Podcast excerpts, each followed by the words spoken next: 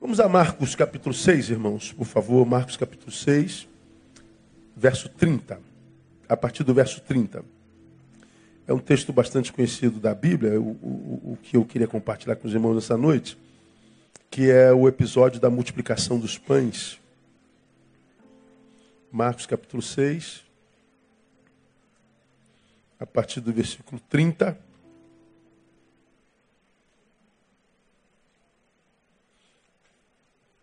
Mesmo assentados, os irmãos acompanhem na a leitura. Reuniram-se os apóstolos com Jesus e contaram-lhe tudo o que tinham feito e ensinado. Ao que ele lhes disse: Vinde vós à parte para um lugar deserto, descansai um pouco. Porque eram muitos os que vinham e iam e não tinham tempo nem para comer. Retiraram-se, pois, no barco para um lugar deserto à parte. Muitos, porém, os viram partir e os reconheceram. E para lá correram ao pé de todas as cidades e ali chegaram primeiro do que eles. E Jesus, ao desembarcar, viu uma grande multidão e compadeceu-se deles, porque eram como ovelhas que não têm pastor. E começou a ensinar-lhes muitas coisas. Estando a hora já muito adiantada, aproximaram-se dele seus discípulos e disseram: O lugar é deserto e a hora já está muito adiantada. Despede-os para que vão aos sítios e às aldeias em redor e comprem para si o que comer. Ele, porém, lhe respondeu: Dá-lhes voz de comer. Eles então, eles então eles lhe perguntaram: Havemos de comprar duzentos denários de pão e dar-lhes de comer? Perdão. Ao que ele lhes disse: Quantos pães tendes? E de ver. E tendo eles informado, responderam: Cinco pães e dois peixes. Então lhes ordenou que a todos fizessem reclinar-se em grupos, sobre a relva verde. E reclinaram-se em grupos de cem e de cinquenta. E tomando os cinco pães e os dois peixes, e erguendo os olhos ao céu, os abençoou. Partiu os pães e os entregava a seus discípulos para lhes servirem. Também repartiu os dois peixes por todos, e todos comeram e se fartaram. Em seguida, recolheram doze cestos cheios dos pedaços de pão de peixe. Ora, os que comeram os pães eram cinco mil homens. Cinco peixes, cinco pães e dois peixes alimentam cinco mil homens. Sem contar mulheres e crianças, porque mulheres e crianças não eram contados naquela época. A mulher não existia, numericamente falando, nem as crianças. Só os homens eram contados. Alguns ah, autores e comentaristas acreditam que haviam ali em torno de 15 mil pessoas. E esses peixes poucos, esses pães poucos, alimentou essa grande multidão faminta. Ah, esse texto me abençoou essa semana. A gente pega o contexto da coisa, os discípulos vinham de uma de uma de um tempo de viagens de evangelização muito intenso. Eles passaram por várias cidades pregando o evangelho, de algumas fugiram, outras foram perseguidos. Eles nesse início de evangelho, eles eram marcados por muitas realizações de milagres. Eles eram marcados por muitas manifestações de poder. E onde há manifestação de poder, onde há o que impressiona, impressiona os olhos humanos, a multidão se aglomera. O trabalho era intenso, era o início, era o nascedor do evangelho. Diz o texto que eles se reuniram em torno de Jesus, os apóstolos, e deram um relatório de tudo quanto havia acontecido, do que eles haviam feito. Senhor, aconteceu isso nessa cidade, aconteceu aquilo naquela cidade, naquela outra aconteceu isso outro. E o trabalho era intenso, era um trabalho é, é, é, de 24 horas, era um trabalho integral, integral. Ao que ele, no versículo 31, diz: Vinde vós, à parte, para um lugar deserto e descansai um pouco, porque eram muitos os que vinham e iam, e não tinham tempo nem para comer. Essa, esse versículo, irmãos, essa semana, é, por alguma razão, me abençoou muito. Na ocasião da multiplicação desses pães, tinha lá entre 12 e 15 mil pessoas. Uma multidão dez vezes maior do que essa aqui. Diz que Jesus se preocupa com a multidão e alimenta a todos individualmente. O trabalho que os apóstolos faziam era tão intenso e marcado por resultados que aonde eles iam havia multidão. Jesus alimenta a multidão, se preocupa com ela, mas aos apóstolos, Jesus ele trata de uma forma toda especial. Sim, nós estamos no meio da multidão, mas ele chama os seus mais íntimos e trata assim: ó, vim de vós, a parte, para um lugar deserto e descansai um pouco. Ele pega do meio da multidão os seus, traz para um cantinho à parte. É como quem sai da sala e traz para o seu próprio quarto. E a cena que eu imagino é Jesus sentado entre os doze. No meio deles, os doze sentados do lado, um encostado no seu ombro, outro deitado no seu colo. Como um pai cuida dos seus filhos, único. Como a mãe cuida do seu filho cansado, doente, febril. Eu vejo esse carinho maternal de Jesus por um grupo de gente que é gente também com a multidão presente. A beleza de ver Jesus se preocupando com a massa, mas do meio da massa chamando os seus íntimos para uma relação de maior proximidade. Uma relação mais maternal, mais carinhosa. Eu estava vendo o, um. não estava no meu script, não, mas eu fazia essas coisas. Uma ovelha minha que mora lá em, no Espírito Santo. Aí ela, ela publicou no seu status agora tarde. Se ela estiver me ouvindo lá, ela vai morrer de vergonha.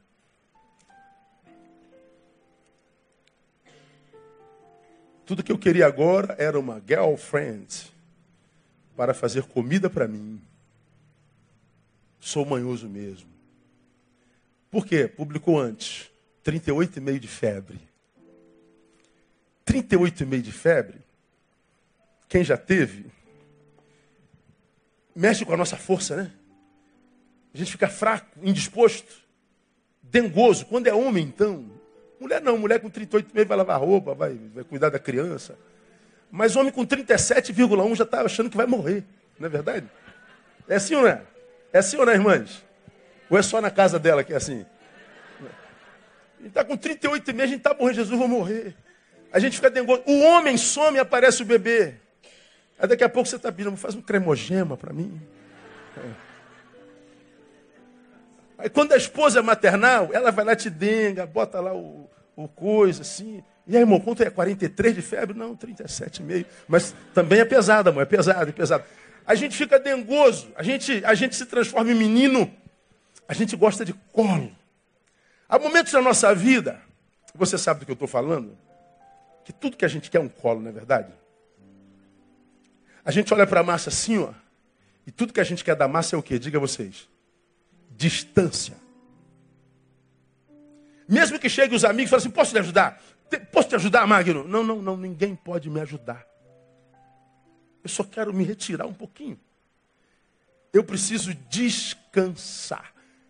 Eu achei isso lindo nesse texto, porque Jesus discerne a necessidade da massa, mas há um grupo na massa que ele trata com proximidade.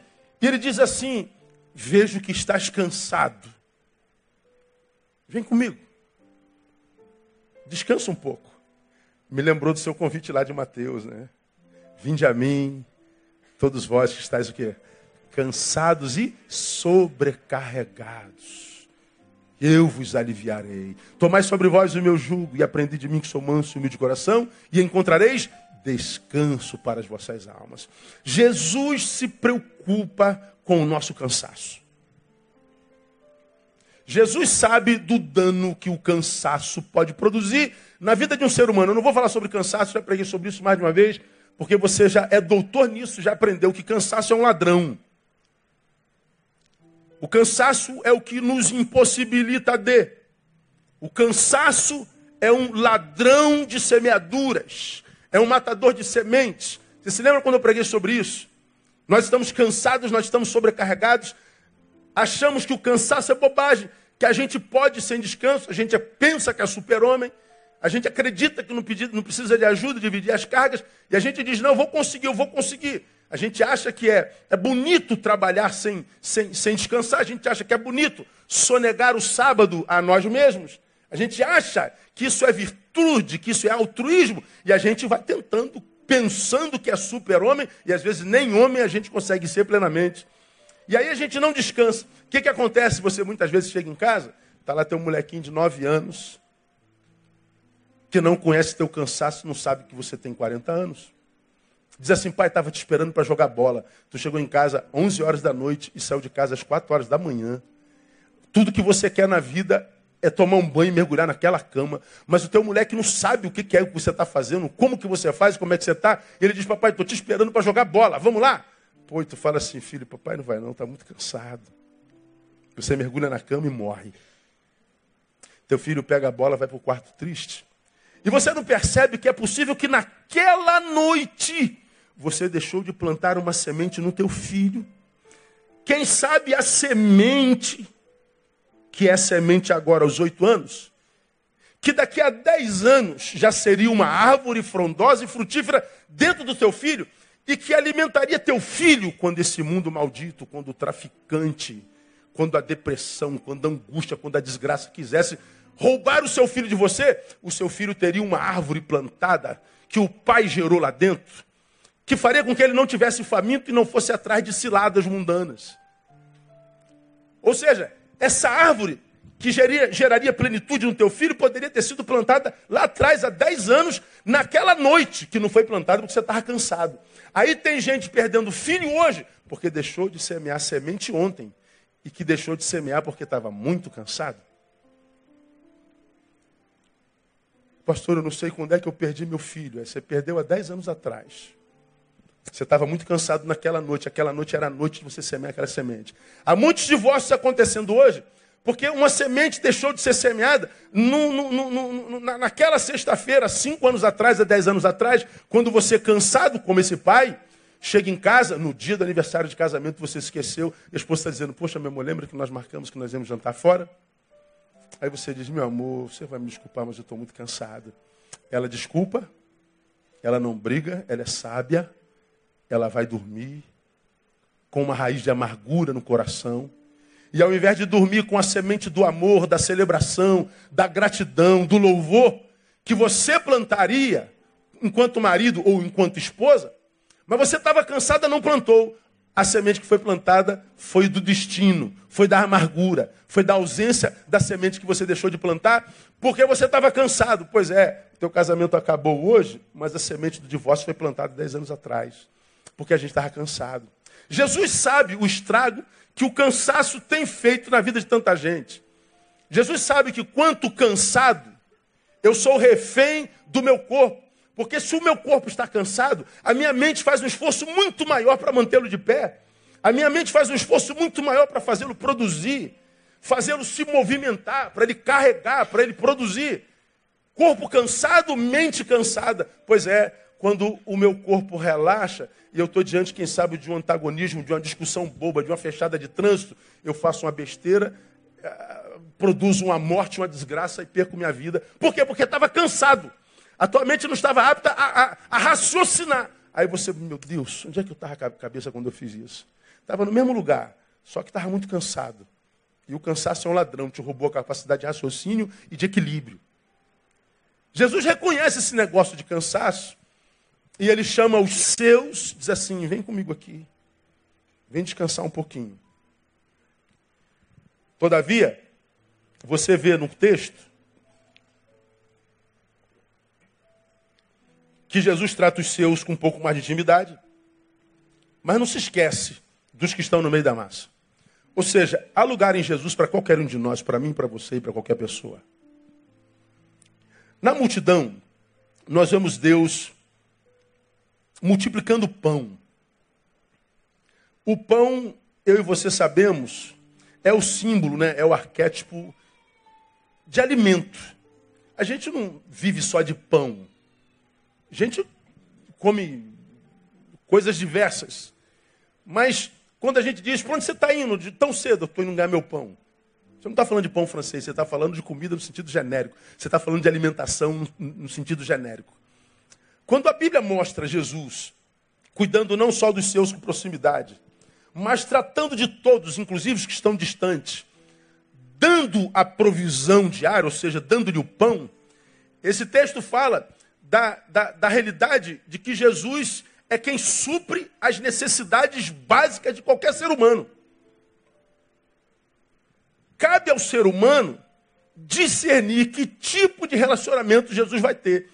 Aqui eu poderia usar da seguinte forma: Jesus trata os seus, os seus discípulos, aqueles que o reconhecem como Senhor, aqueles que o reconhecem como Salvador, aqueles que reconhecem nele o Messias, o Cristo de Deus, com proximidade, gerando mais do que pão, gerando transbordância. Mas ninguém na presença dele está excluído, mesmo que não reconheça como seus discípulos. Naquela multidão haviam curiosos que não sabiam que era ele, foram alimentados. Naquela multidão havia gente que o vigiava ou odiava, foi alimentado. Naquela gente tinha espias que trabalhava para prender lá na frente, foi alimentado. Naquela gente tinha todo tipo de gente e em Jesus há espaço para todo tipo de gente.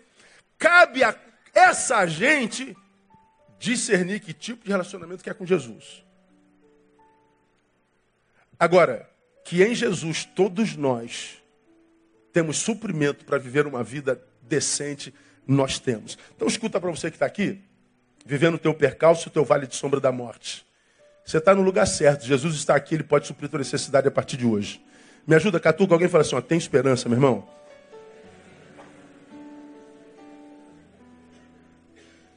Há pão de Deus para todo mundo. Agora, me deixe falar com você um pouquinho sobre o pão de Deus. Essa multiplicação aqui. Algumas realidades sobre o pão de Deus. Primeiro, o pão de Deus é a devolução do que nós o entregamos. Isso aqui para mim é, é, é, fundamental.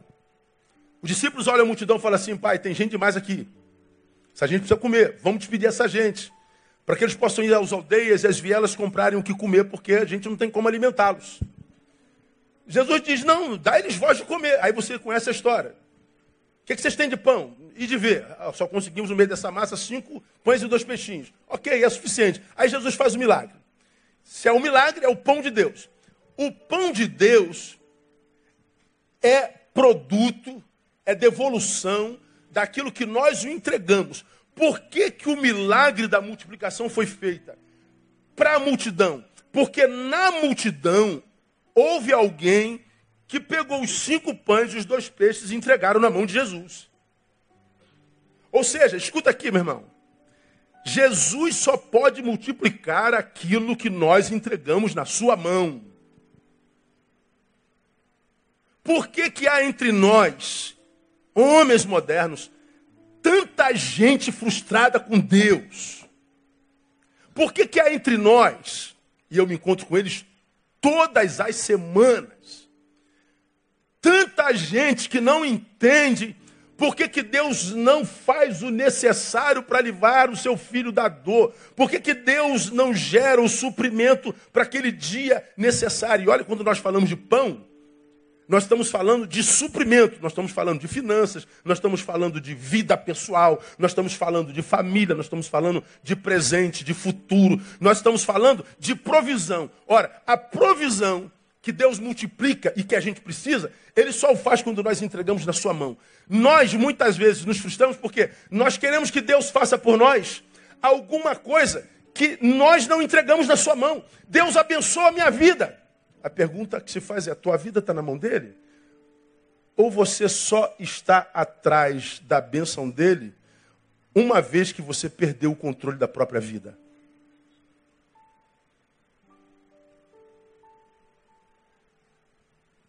Uma coisa é eu caminhar com Ele no dia a dia. Minha vida é tua, Deus. A outra coisa é viver como se Ele não existisse. E quando a vida perde sentido, a gente se aproxima dele interesseiramente, esperando que ele multiplique, multiplique vida em nós. Aí Deus não faz nada. A gente se revolta, diz que ele não existe. A gente se magoa, a gente blasfema, a gente murmura. E a gente não entende que Deus só pode multiplicar aquilo que eu coloco na mão dele. Se esses cinco pães, esses dois peixes não fossem postos na mão de Jesus, não haveria milagre. O milagre que você precisa é para a sua vida? É, pastor. Só Deus sabe como é que eu estou aqui hoje. Só Deus sabe como eu preciso de descanso. Você está aqui sendo visto por Jesus como os discípulos. Só Deus sabe que tipo de angústia habita teu ser nesse exato momento. Só Deus sabe o que a, a, a, a, agonia que te, que te oprime nesse exato momento. Uma, uma das coisas bacanas de, de lidar com gente, irmão, não são muitas coisas não, mas algumas são, é, é essa, essa capacidade que Deus nos dá de, de aprender a fazer diagnósticos que transpassam a imagem. Ou seja, é, quando a gente está atendendo alguém, quem é terapeuta aqui sabe, quem é profissional de área humana, nós estamos sentados aqui na nossa mesa. Ah, quando é tratamento psicoterápico, não tem mesa, né? Então fica um aqui de frente para o outro. Mas aqui não é psicoterápico, é pastoral. Eu estou atrás da mesa, ele está atrás da mesa. Dependendo do caso, eu saio de trás da mesa, fico de frente. Cada caso é um caso, né? Mas às vezes a gente está sentado aqui, a pessoa está lá, escute, falando sobre o que o trouxe ao gabinete a solicitar ajuda. O que, que eu posso te ajudar, meu irmão? Pastor, eu estou aqui por causa disso, disso, isso. Ele vai numerando. Tem gente que traz tudo escritozinho, que é para não perder o fio da meada. Não, normal mesmo, todo mundo faz isso, que tranquilo. Ela vai numerando, aí vai dizendo, ó, isso, isso, isso, isso, isso, isso, isso, isso. O que, que o senhor acha? é muito interessante. Você vai ouvindo aquela enumeração, o Espírito Santo vai te mostrando assim, Neil, não tem nada a ver com o que está escrito. O que ele veio te comunicar, as palavras dele não estão revelando. Tente entender o que ele quis dizer através disso que ele disse. Deu para entender, não? Tente ouvir a sua emoção. Tente ouvir os seus gestos. Tente ouvir o seu coração e a sua angústia. Tente ouvir, ó oh Deus, ó oh Neil, aquilo que as palavras não conseguem traduzir. Tente ouvir sua alma.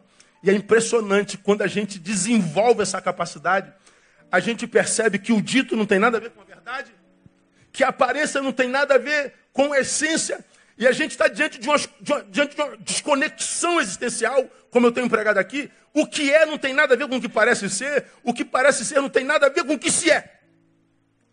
Daí vem a, gravidade de se estabelecer juízo sobre qualquer pessoa, sobre quem quer que seja.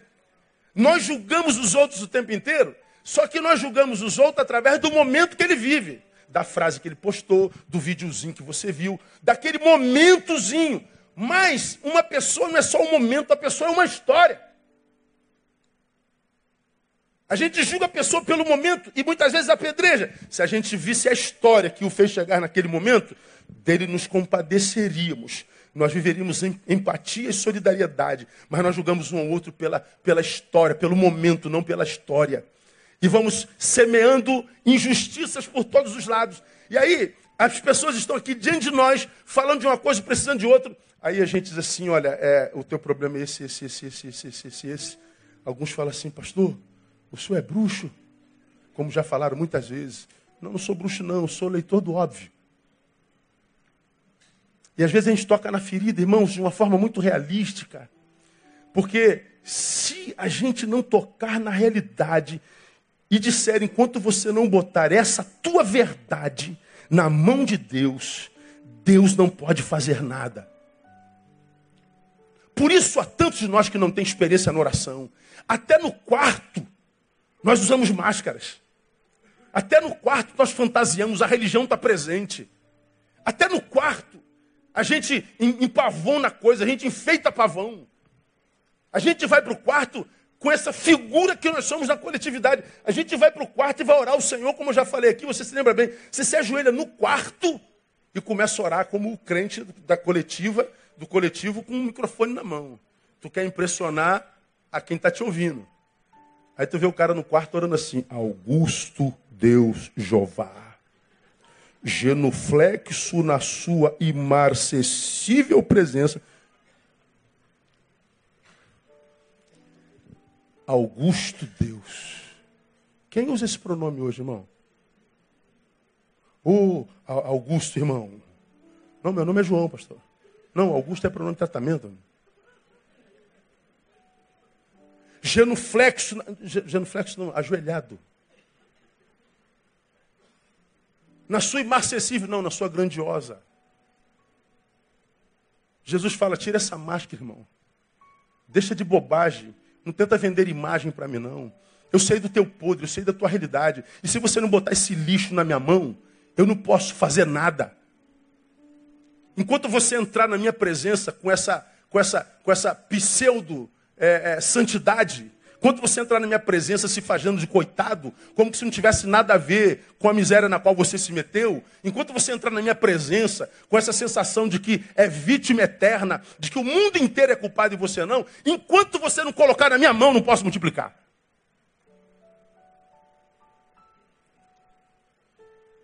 Tantos frustrados porque querem que Deus produza um milagre cuja semente nós não colocamos em sua mão.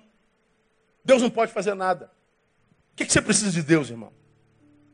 A boa notícia é que Deus pode multiplicar, é que Deus pode fazer, Deus pode operar, Deus pode curar, Deus pode tirar, Deus pode abrir, Deus pode todas as coisas. Nada é impossível para Deus, mas Deus só pode multiplicar aquilo que a gente coloca na mão dele. Então não há milagre naquele que retém, não há milagre naquele da vida que não consegue se, se desprender de algo. Ou nós colocamos na mão dele, ou o que sobra diante dele é frustração mesmo.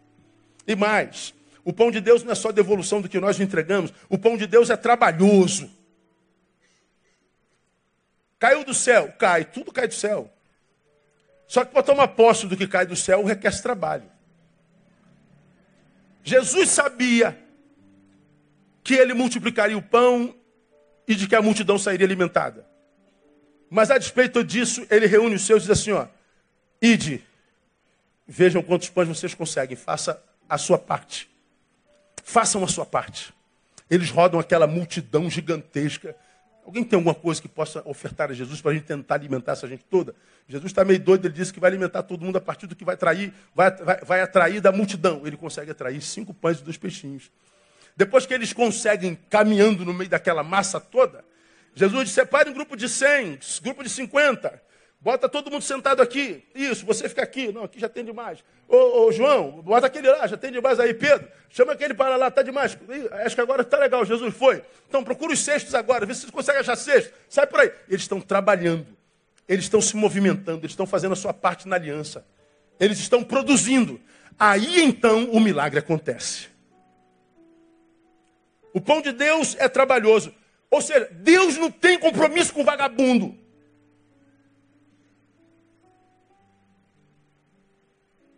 Deus não tem compromisso com quem acorda às 11 horas. Deus não tem compromisso com o miserável que sofre, que, embora na miséria, não tem disposição para trabalhar, para produzir o um milagre.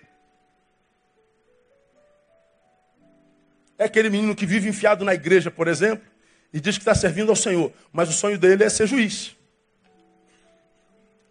Aí ele acha que estando aqui, fingindo que está servindo ao Senhor na igreja, não estuda. Aí ele fala: Não, Deus está vendo que eu estou aqui trabalhando para Ele, estou varrendo o tempo, estou visitando os enfermos, estou dirigindo uma célula, estou fazendo isso, aquilo, estou troquei a lâmpada, estou trabalhando na cantina, eu estou lavando o carro do pastor, eu estou não sei o que, não sei o que. Então, quando eu for fazer a prova, a iluminação baixa, o Espírito Santo baixa em mim, não é? Aí eu faço a prova e sou aprovado no concurso federal. Ele vai iluminar os olhos do meu entendimento, porque a Bíblia diz: se alguém de vós tem falta de sabedoria, peça a Deus que a todos dá e não lance em conta. Então ele está dizendo: vai baixar a sabedoria de Deus, eu vou fazer a prova, por quê? Porque Deus está me vendo trabalhando. Deus está, não, não está não, filho. Esse seu trabalho é fuga. Para o sonho que você deseja, não é esse tipo de trabalho que você tem que produzir. Eu só abençoo quem trabalha. Qual é o milagre que você precisa? Trabalha para esse milagre. Pastor, eu quero a redenção do meu casamento. Pois é, se o teu casamento está acabando, Provavelmente você foi você de forma errada. Foi marido de forma errada. Foi esposa de forma errada. Então você feriu o teu amado, a tua amada por muito tempo. Porque se casou, talvez ela o tenha amado um dia, talvez ele a tenha amado um dia. Vocês é quem pode falar isso. Mas por alguma razão você foi marido da forma errada. Ela foi Maria, marido, ó, ela foi esposa da forma errada. Bom, vocês começaram a se machucar machucar. Então você tem que admitir algumas hipóteses. Por exemplo, estou pegando um casamento como exemplo. Primeiro, se você muda o que você é, talvez você mude o seu casamento. Desista de mudar o seu cônjuge. Mude-se a si mesmo. Transforme-se naquilo que você quer ver gerado no teu cônjuge. Mudando a si mesmo, fazendo a tua parte, talvez você desperte no seu cônjuge o desejo de fazer a mesma coisa. E o seu casamento é salvo. Todavia, há uma segunda hipótese. Talvez vocês tenham sido cônjuges de forma errada, machucaram-se por tanto tempo que é possível que um de vocês tenha adoecido de tal forma que não haja mais possibilidade de cura.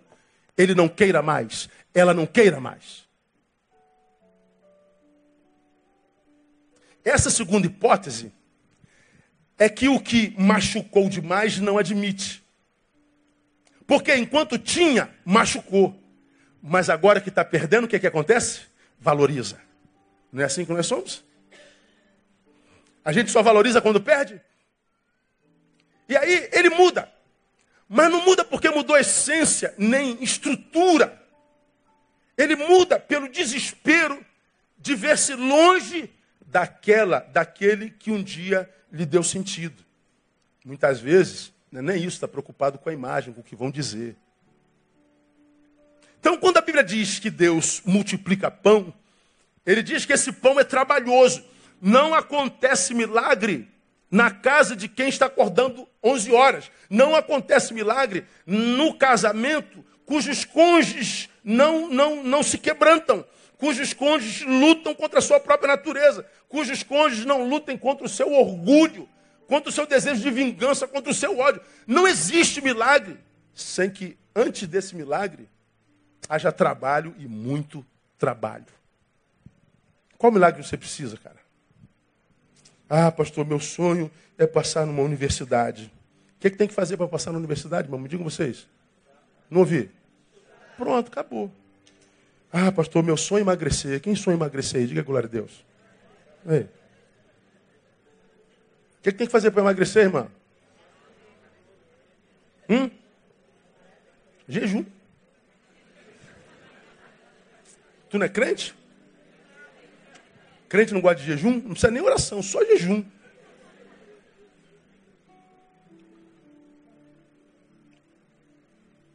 Para emagrecer tem que trabalhar.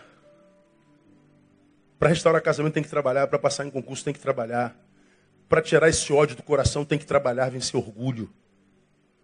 Para restaurar filho tem que trabalhar, pedir perdão, tem que se arrepender, tem que reconhecer pecados, tem que haver quebrantamento, tem que haver humilhação.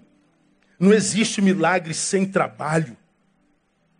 Gosto de Josué, lá no capítulo 1, quando Moisés, o ícone de Israel, o eleito para tirar o povo daquele cativeiro de 430 anos, quando ele morre, Deus diz a Josué: Você vai substituir é, Moisés.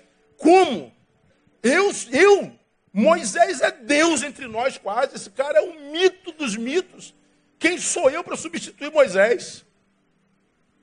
Josué se desespera, mas se desespera não é pouco não.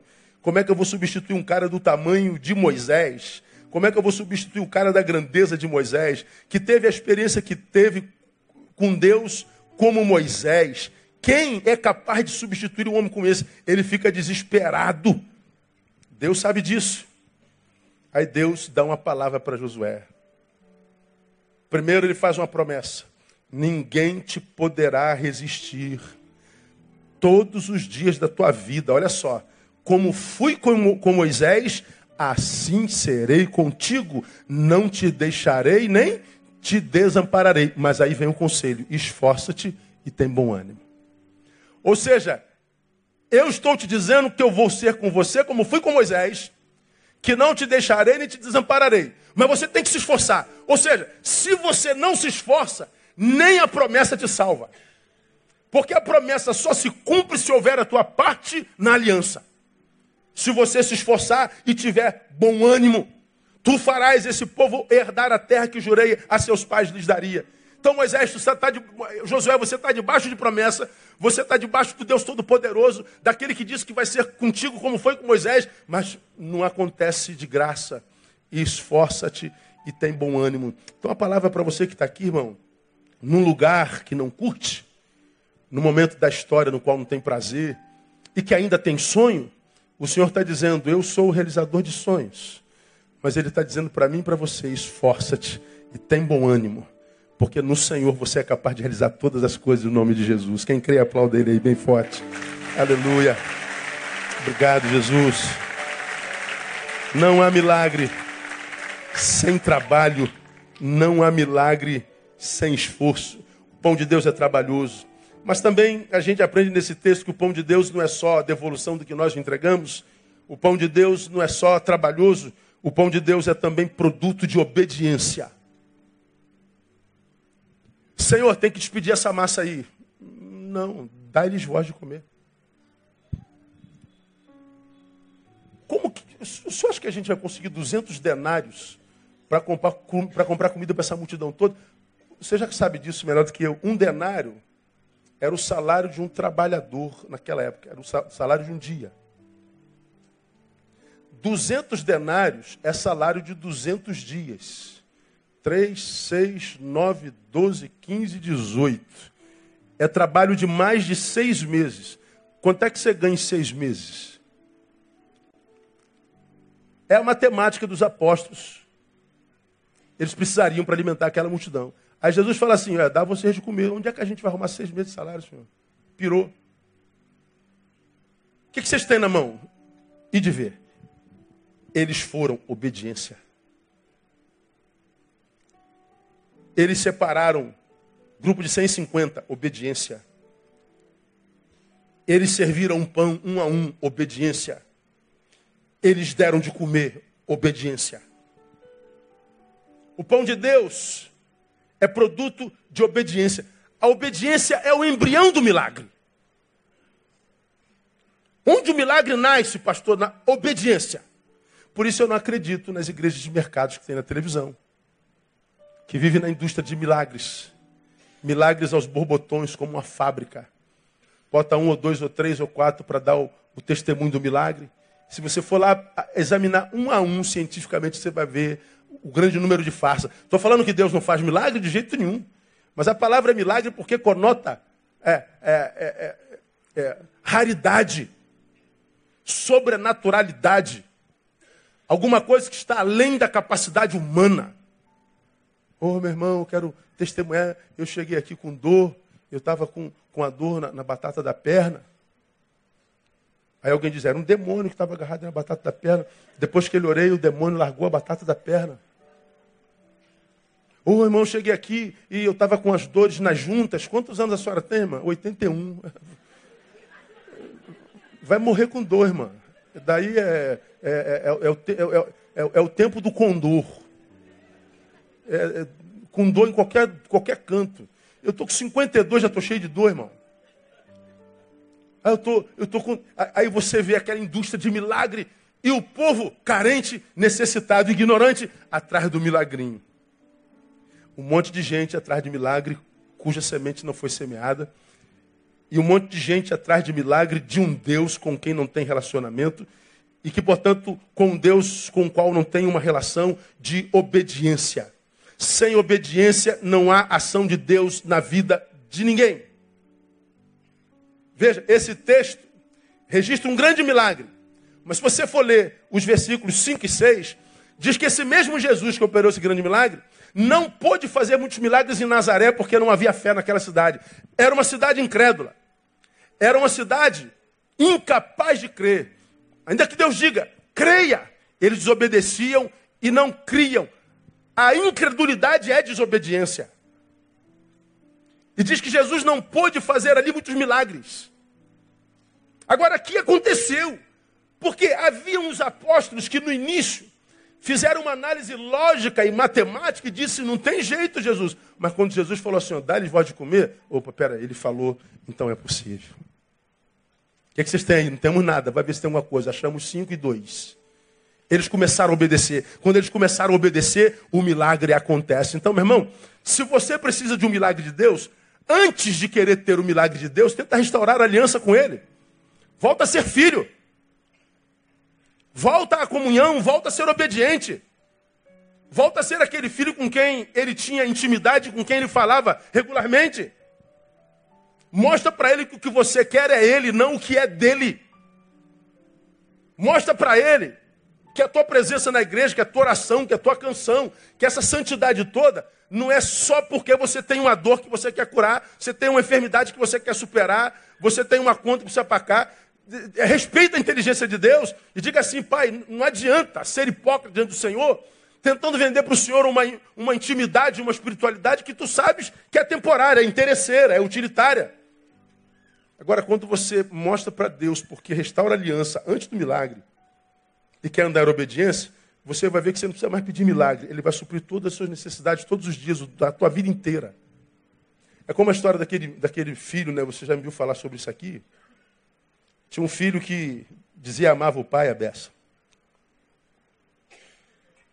Toda vez que ele viu o pai, o pai vinha lá, ele corria, pulava no, no pescoço do pai, papai, eu te amo.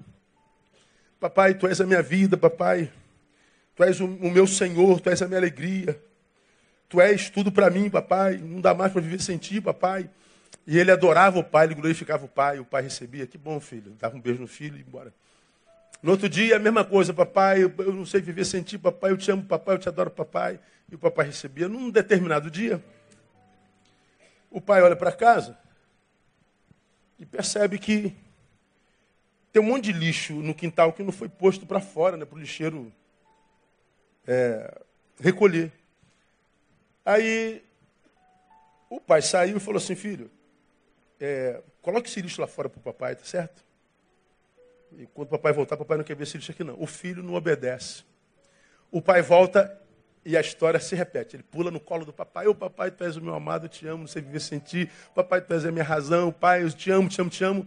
O papai pergunta assim, você jogou o lixo fora, filho? Não, papai, não joguei o filho fora não. Então tá bom. Passou, no outro dia o lixo está lá. O papai chega, ele pula no colo do papai. O papai, ao invés de abraçá-lo, rejeita o seu amor e a sua adoração e pergunta: jogou o lixo fora, meu filho? Não, papai. Então, primeiro você joga o lixo fora, me obedeça. Depois vem dizer que me ama. Porque um amor que não se traduz em obediência não é amor, meu filho.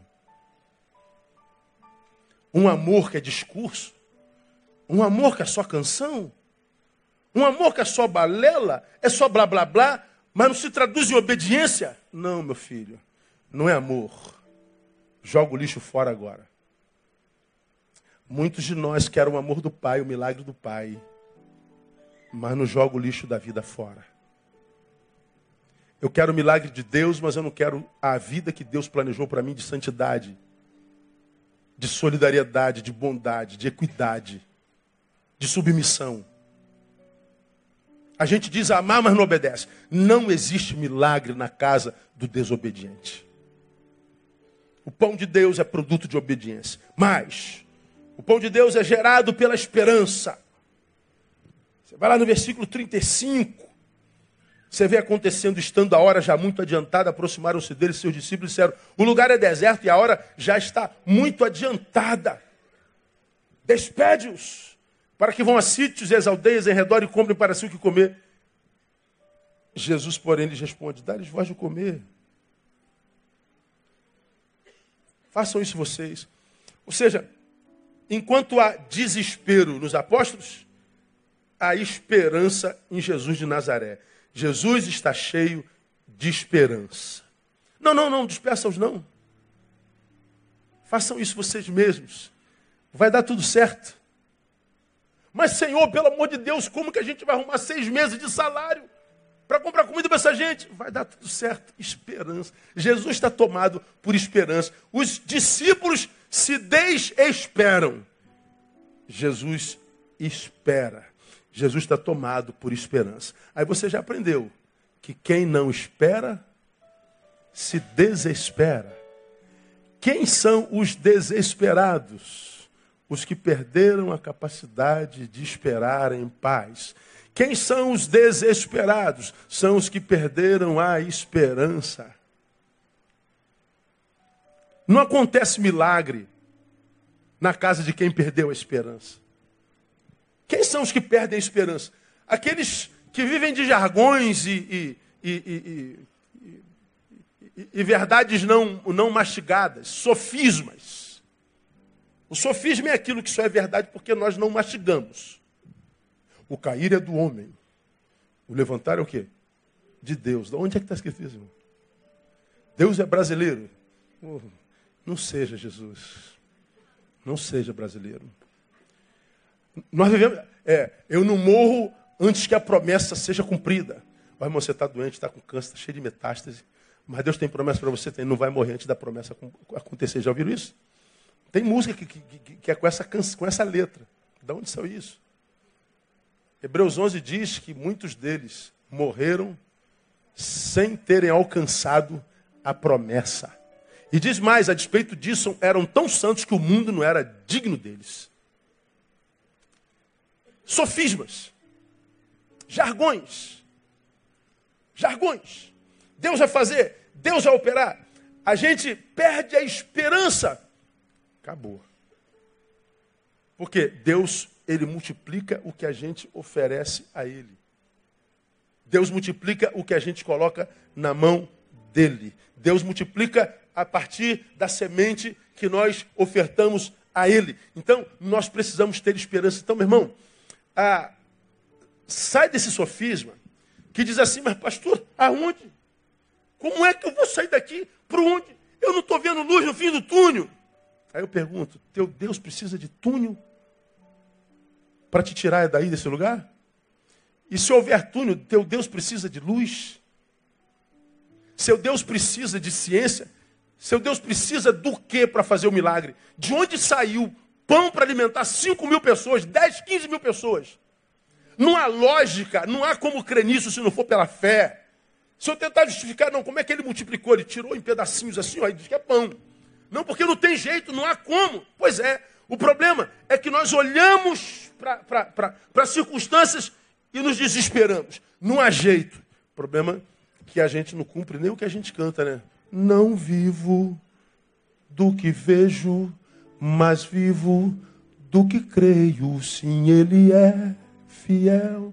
Sim, Jesus é fiel. Não vivo do que vejo, eu vivo do que creio. Pastor, eu não estou vendo nenhuma luz no fim do túnel, não estou vendo nem túnel, mas eu sei que Deus pode, eu sei que Ele é capaz, não há nada impossível para Deus, e eu creio que Ele ainda pode mudar a minha sorte, Ele ainda pode mudar a minha história, e no lugar da minha vergonha, Ele pode me dar dupla honra. Então você precisa se esperançar, vencer o desespero, e como eu digo, o bendito do coitadismo, que eu não gosto de coitadismo. Gente que morre de pena de você, de si mesmo, o tempo inteiro. Ao invés de concentrar a energia na esperança, ou trabalhando, produzindo alguma coisa, é, é me vê a mente. Ô, painel, vê se você acha aí no, no Facebook, no Google. Vê se você me ajuda. Tem um, tem um camarada que diz assim, ó, você está desempregado? Tem 10 reais. Aí você vai comprar é, água, e você vai pagar então. Quem viu esse vídeo? Lembra desse vídeo? Lembra o nome dele? Ninguém, tudo velho, igual a mim, não tem memória. Bota aí, exemplo de empreendedorismo. Vê se aparece aí o negão e mostrando como é que se ganha dinheiro. Um minuto de empreendedorismo. Joga aí. Cara, me mandaram o vídeo. Esse, quem mandou esse vídeo foi um amigo lá dos Estados Unidos, nem eu. Olha o brasileiro como é que é, cara. Cara, eu, eu, eu não costumo abrir vídeo, eu não, não, não abro anexo, eu não vejo nada disso. Mas quem me mandou, cara, eu fiquei assim, olha lá, bota o cara lá. Aí, ou você que está desesperado, morrendo de pena de si mesmo, e Jesus não é bom. Olha o cara aí. Ouve esse cara aí, o pastor, o irmão aí. Vê aí. Minuto do empreendedorismo. Está desempregado no Rio de Janeiro? Então faz o seguinte, arruma 10 reais emprestado, vai para Central do Brasil amanhã e compra uma mala de água mineral e meio saco de gelo. Pega tudo e vai para Copacabana, cedo. Chegando lá, lá se vende uma água por 4, 5 reais. Vamos considerar que tu vai vender tudo a 4 reais e vai tomar duas águas. São 10 águas, tu vender a 4 reais, são 40 reais, tu investiu 10, são 300% de lucro. Tu volta por cento, compra um isopor de 25 litros por 18 reais, sobram 22 reais. Tu vai para casa com essa grana e descansa no outro dia, vai por cento novamente. Compra duas malas de água mineral, meio saco de gelo e vai para Copacabana novamente. Com 24 garrafas de água mineral, vou considerar que tu vai tomar duas, sobram 22 vezes 4 reais, se vender tudo, são 88 reais, com 7 que sobrou de antes, são 95 reais. Em dois dias tu teve um lucro de 850%. Aí tu volta para casa pega 10 reais, paga aquele maluco que te emprestou, isso chama manter as portas abertas, é importante isso. Aí você tem ainda 750% no bolso, no outro dia vai por cento novamente aí contigo. Ah, vender água não dá para você não? Então a crise no seu caso não está no país, está dentro de você. Pega a visão. Aí, fala aí. Posso acabar o sermão aqui? Ah, está muito ruim para mim, não está dando, não sei o quê. Não dá, irmão. O, o teu choro o teu coitadismo não move Deus. Deus não, escute, Deus não nos enxerga como nós nos enxergamos. Quando você vai para o espelho e diz, coitadinho dele, eu posso, coitado, porque meu pai fez isso, minha mãe fez aquilo, meu pastor não me ama, o papa não me vê, eu, eu, eu sou pobre, coitado. Pois é, é a forma como você se enxerga. Deus não te enxerga assim. Deus te vê um príncipe, Deus te vê uma princesa. Deus te deu uma palavra que diz que você pode todas as coisas porque é Ele quem te fortalece. Então Ele te vê assim, de modo que quando você não vive como Ele te vê, Ele entende que você está como está por opção e Ele respeita a tua opção. Que, que Deus não faz nada? Porque Ele respeita a tua opção. Porque senão tu ia para Central do Brasil comprar 10 reais de água. Fala que o negão não arrebentou. Esperança, meu irmão. Meu irmão, Deus não te trouxe aqui à toa essa noite, não. Eu sei que Ele ministra no coração de alguém aqui de forma muito poderosa. Eu estava ontem em Brasília, eu ministrei sexta-feira em Brasília num congresso de homens, uma multidão de homens. O culto começou às 10 horas, terminou meia-noite e pouquinho.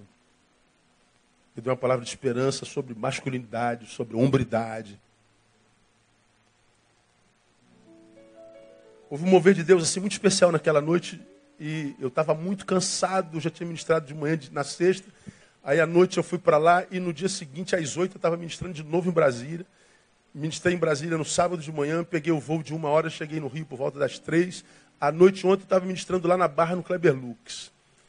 Então acabei de pregar meia-noite, pouquinho, eu desci do púlpito molhado e fui direto para o quarto, não falei com ninguém, dormi. Porque às, oito ministrar de novo. Acordo, tinha uma cartinha embaixo da minha porta. De um homem que escreveu um, uma carta grande dizendo assim, pastor, é, policial federal, eu vim aqui nesse congresso me dando a última chance e dando a Deus a última chance de me salvar de mim. Porque se Deus não falasse comigo nesse congresso, esse congresso se traduziria nos últimos dias da minha vida. Ele estava disposto a se matar. Aí ele escreveu uma carta dizendo em lágrimas, porque Deus, naquela noite, na sexta-feira, falou muito ao seu coração e levantou-o em esperança. De manhã eu fui pregar, eu falei, cara, eu li a sua carta, me alegro muito com a sua carta. Se você quiser conversar comigo depois do culto, pode me procurar, mas provavelmente você não vai conseguir, porque eu vou sair daqui direto para o aeroporto, sair sem banho. Mas procura o pastor Paulo César, o pastor Paulo César está aqui, ele vai te atender, esse cara é um cara de Deus. E, para, A palavra gerou esperança. A questão dele era família. Perdeu mulher e filhos. Os filhos não queriam mais falar com ele. Por quê? Porque ele se transformou num sujeito que não tinha mais a ver com o pai daqueles meninos. Ele se transformou num sujeito que não tinha mais a ver com o esposo daquela mulher.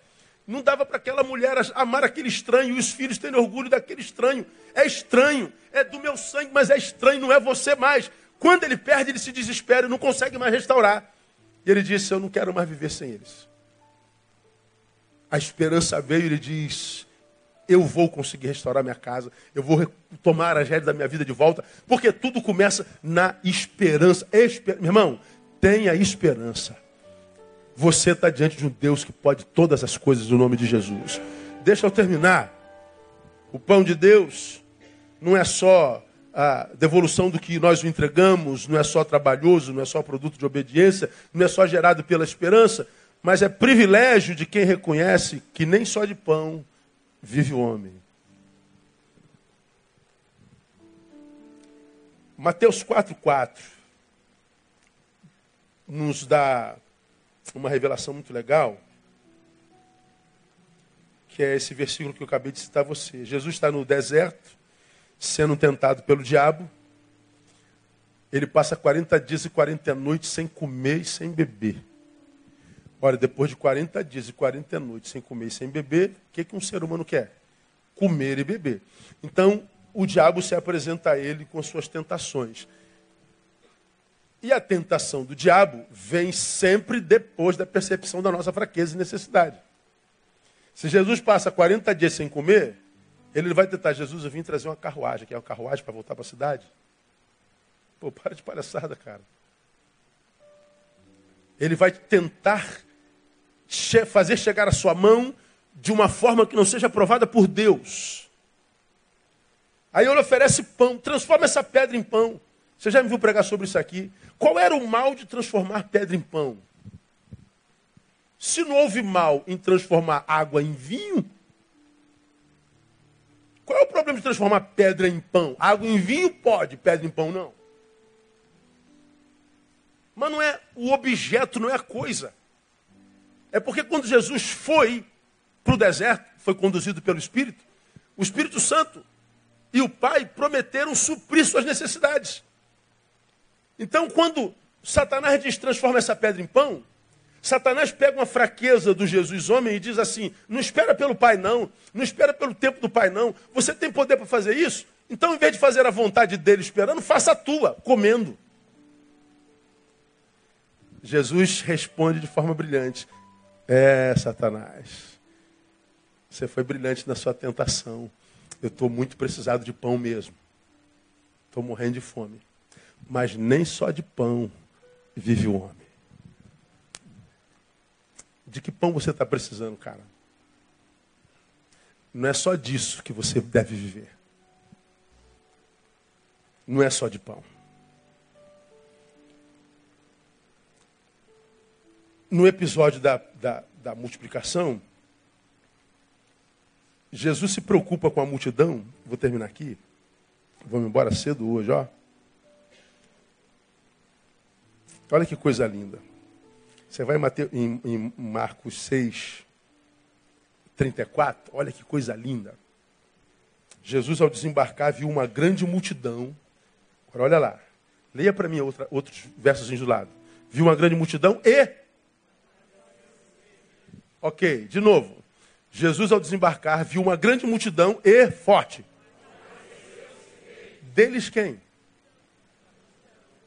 Como seria o português correto ali, professor de português? Jesus viu uma grande multidão e compadeceu-se dela. Dela quem? Da multidão. Mas o texto não diz que ele se compadeceu dela. Se compadeceu de quem? Deles. Quem são eles? Os indivíduos que compõem a multidão. Jesus não olhou a multidão e disse assim, que peninha, como quem bota todo mundo num bloco e diz é uma massa manobrável ou necessitada. Não, Jesus olha a multidão, mas valoriza um a um. Ele valoriza a subjetividade de cada um. Como quem diz, olha, você, Romão, pode estar no meio dos 15 mil, mas eu sei da tua necessidade específica. Você não passa desapercebido ao meu olhar. Ele olha para o Benhur no meio de 50 mil pessoas, Benhur, e diz assim: Benhur, eu conheço a tua necessidade. Em mim, a sua subjetividade não se dilui na coletividade. Você não é só mais um, você é o um. Essa especificidade com a qual Jesus cuida da gente, ainda que eu esteja no meio da massa, tentando me esconder, no meu desespero, ele diz: Eu estou te vendo, Neil. Ó, oh, Jesus está te vendo aqui no meio dessa multidão. Ele conhece a tua dor, ele está te vendo aí, dentro de casa, na frente do sofá, já chorando. Porque tantos de vocês pediu para Deus liberar uma palavra para o teu coração nessa noite. Deus está respondendo a tua oração. Você não está sozinho. Agora, veja para a gente terminar. Quando os discípulos olham para a multidão, eles olham para a multidão e falam assim: Jesus, esse pessoal precisa comer pão. Agora olha o versículo lá. Jesus compadeceu-se deles, porque eram como ovelhas que não têm pastor. E ele começou a fazer o quê? Ensinar. Espera aí, ele não precisa de pão? Isso vem com sabedoria, com ensino? Os homens olham para nós e diz: você precisa de algo material. Jesus diz: não, você precisa de algo espiritual. Nem só de pão vive o homem. Por que, que tantos de nós, irmãos, primeiro, vivem com carências materiais que não acabam, não acabam nunca? Porque tudo que querem é matéria. E quem se alimenta de matéria nunca terá plenitude, porque nunca o que a gente tem, materialmente falando, é suficiente. Os caras dos lava-jatos nos ensinam isso cara roubou um milhão, deu certo. Roubou 10 milhões, deu certo. Chegou a um bilhão. Opa, não deu nada. Então, já que eu tenho um bilhão, por que não dois? O cara roubou 10 bilhões. Quantas vidas um sujeito precisa para gastar 10 bilhões, irmão?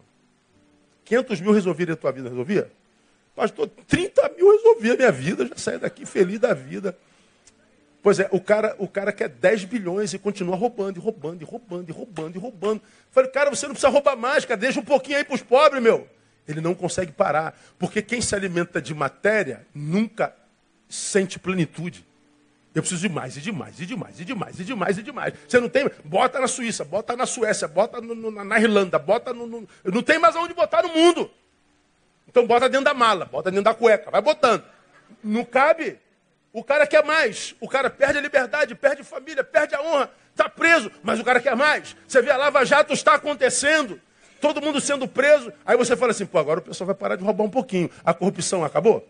Toda hora você vê alguém se corrompendo, sendo preso de novo, sendo al alcançado. Por quê? Porque quem se alimenta só de matéria nunca encontrará plenitude na vida. Ele sempre quererá mais. Aí vem Jesus e fala assim: oh, não é só de pão que você precisa.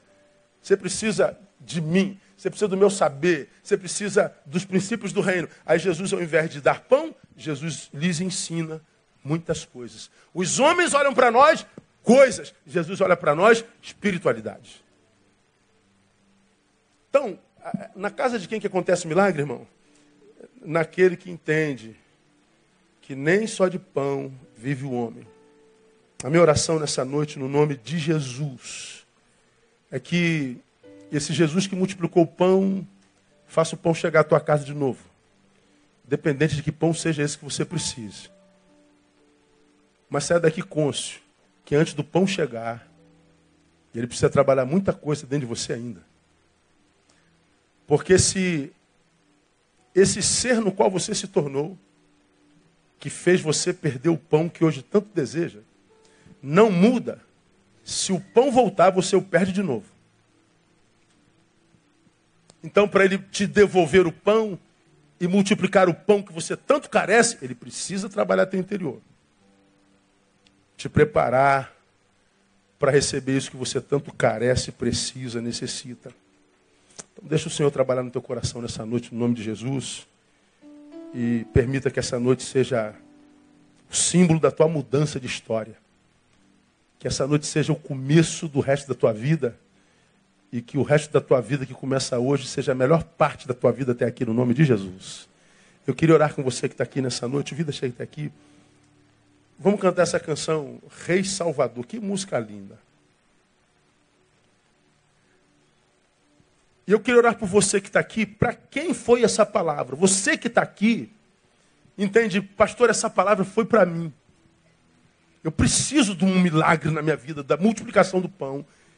Eu preciso de algo muito importante que eu não estou sabendo lidar sem isso. E eu entendi essa palavra, eu entendi que essa palavra é, o pão de Deus é devolução do que nós entregamos. Eu quero entregar minha vida a Ele, eu quero entregar meu sonho, meu projeto, eu quero entregar na mão dele para que Ele multiplique. Eu sei que o sonho de Deus é trabalhoso, então eu quero me levantar daqui, ó Deus, para ser diferente. Eu vou fazer minha parte, vou me esforçar mais. Produto de obediência, gerado pela esperança. Privilégio de quem reconhece que nem só de pão vive o homem. Você está dizendo, Deus, eu quero conhecer mais o seu reino. Então, se o Senhor falou contigo nessa noite, sai do seu lugar, vem aqui na frente, eu quero orar com você. Vamos todos ficar em pé agora. Você não é obrigado a vir, não, mas se Deus falou, vem, eu quero orar contigo. Quero profetizar que Deus nessa noite começa a mudar a tua sorte. Esse Rei Salvador, que é bom, que vem nos dar esperança. Ele está aqui nessa noite, quer mudar a tua sorte no nome de Jesus. Sai do seu lugar e venha. Nós vamos orar juntos. Ó Deus, nós louvamos o teu nome por essa noite. Porque sabemos que essa noite está dividindo histórias aqui nesse lugar. Sabemos que nessa noite tu estás a operar milagres nesse lugar. Sabemos que nessa noite, ó Deus, tu estás ministrando dupla honra na vida de muita gente envergonhada. Sabemos, ó Deus, que nessa noite tu estás a multiplicar pães tu estás operando um milagre. Sabemos que tu está mudando a interioridade de muita gente aqui nesse altar. Sabemos que tu estás mudando a forma de ver, a forma de enxergar.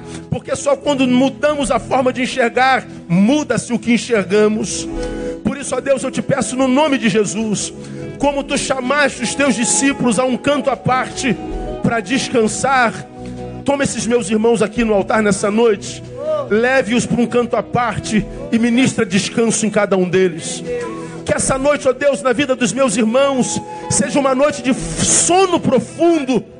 Muitos deles estão aqui, não dormem há muito tempo, mas nessa noite, ó Deus, eu profetizo: dormirão como bebês, e enquanto eles dormem, tu trabalharás.